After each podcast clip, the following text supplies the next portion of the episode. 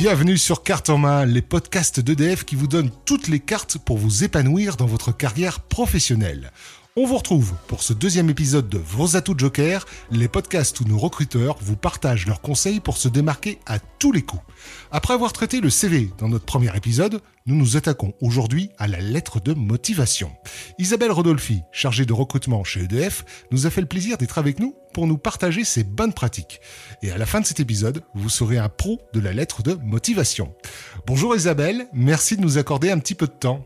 Bonjour à vous. Je vous propose de rentrer directement dans le vif du sujet. Alors, pourquoi faire une lettre de motivation est-ce qu'elle est vraiment lue?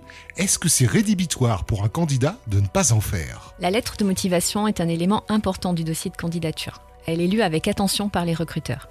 Alors bien qu'elle ne soit pas obligatoire sur notre site EDF Recrute, je recommande vraiment aux candidates et aux candidats de ne pas faire l'impasse sur leur lettre de motivation. Lorsque vous postulez avec un CV, une lettre de motivation, vous avez vraiment plus de chances de vous mettre en valeur qu'en transmettant uniquement votre CV. Mhm. En effet, la lettre de motivation va vous permettre d'exprimer de façon personnalisée pourquoi vous avez choisi de postuler à ce poste et à cette entreprise. Bien écrite, elle peut vraiment faire la différence je sais que ça peut faire un petit peu bateau dit comme ça, mais je vous assure que notre perception en tant que recruteur d'un ou d'une candidate n'est pas la même quand on voit qu'il ou elle a pris le temps de nous écrire une lettre de motivation. Et je le redis, on la lit vraiment pour ceux qui en doutaient. C'est vrai qu'on peut parfois se demander si le recruteur la lit vraiment, alors merci de cette précision. Est-ce que la lettre de motivation doit être générale comme le CV non, comme je le disais précédemment, contrairement au CV, la lettre de motivation doit être personnalisée, c'est-à-dire qu'elle doit être adaptée à l'offre à laquelle on postule.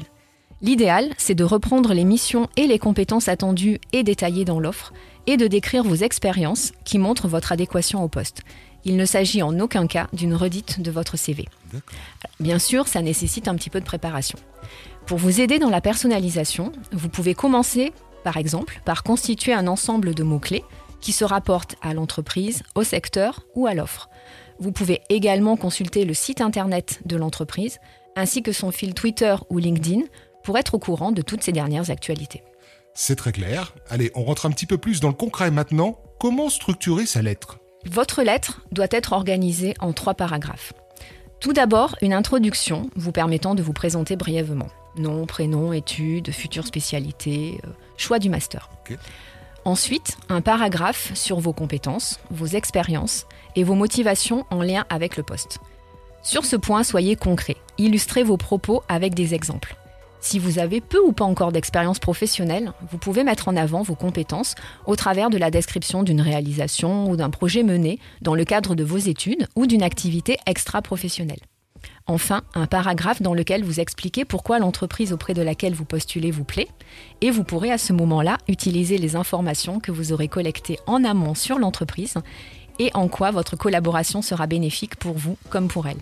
Enfin, pour conclure, n'oubliez pas de remercier le recruteur et soyez explicite sur les suites que vous souhaitez donner à votre lettre.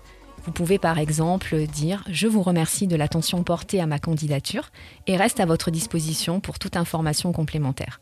En espérant vous avoir fait partager mon enthousiasme, je serai ravie de vous présenter les atouts de ma candidature lors d'un éventuel entretien. Bah, justement, quels sont les éléments indispensables pour la lettre de motivation? À côté de la personnalisation dont nous venons de parler, la forme a également son importance. Tout d'abord, la lettre de motivation ne doit pas être trop longue, elle doit vraiment tenir sur une page maximum.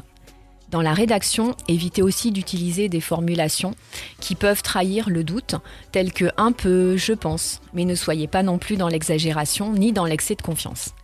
Enfin, soyez clair et positif, avec des phrases courtes, simples et sans faute de syntaxe ni d'orthographe. C'est vrai, il y a tellement de compétition que les candidats essayent beaucoup de se démarquer, ce qui est complètement compréhensible, mais alors, qu'est-ce que vous pensez des lettres de motivation originales?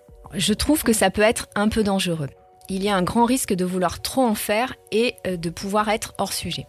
Après, tout dépend du domaine. Si vous postulez dans la communication ou dans un domaine qui demande de la créativité, à ce moment-là, c'est vrai que ça peut être pertinent. Par contre, il faudra vraiment que vous soyez dans le contrôle de ce que vous proposez. Si vous êtes dans le domaine technique ou l'ingénierie, là vraiment, ça ne sert pas à grand-chose. Concentrez-vous sur votre motivation, sur la bonne formulation de vos mots, et ce sera parfait. Parfait. Isabelle, un petit conseil pour terminer? Oui, n'envoyez jamais une lettre de motivation à la va-vite, même s'il s'agit d'une candidature spontanée. Une fois que vous avez terminé la rédaction de votre lettre de motivation, laissez passer une journée et relisez-la le lendemain. N'hésitez pas non plus à la faire relire par quelqu'un de votre entourage. Très bien. Bonne chance. Mille merci Isabelle pour tous ces précieux conseils. Nous espérons que toutes ces informations permettront à nos auditeurs de faire des lettres de motivation à tomber par terre. Si vous avez encore des questions, chers auditeurs, n'hésitez pas à nous les poser sur nos réseaux sociaux. Nous nous retrouvons très bientôt pour un nouvel épisode de Vos atouts Joker. Et d'ici là, n'hésitez pas à aller écouter les autres podcasts de Carte en main.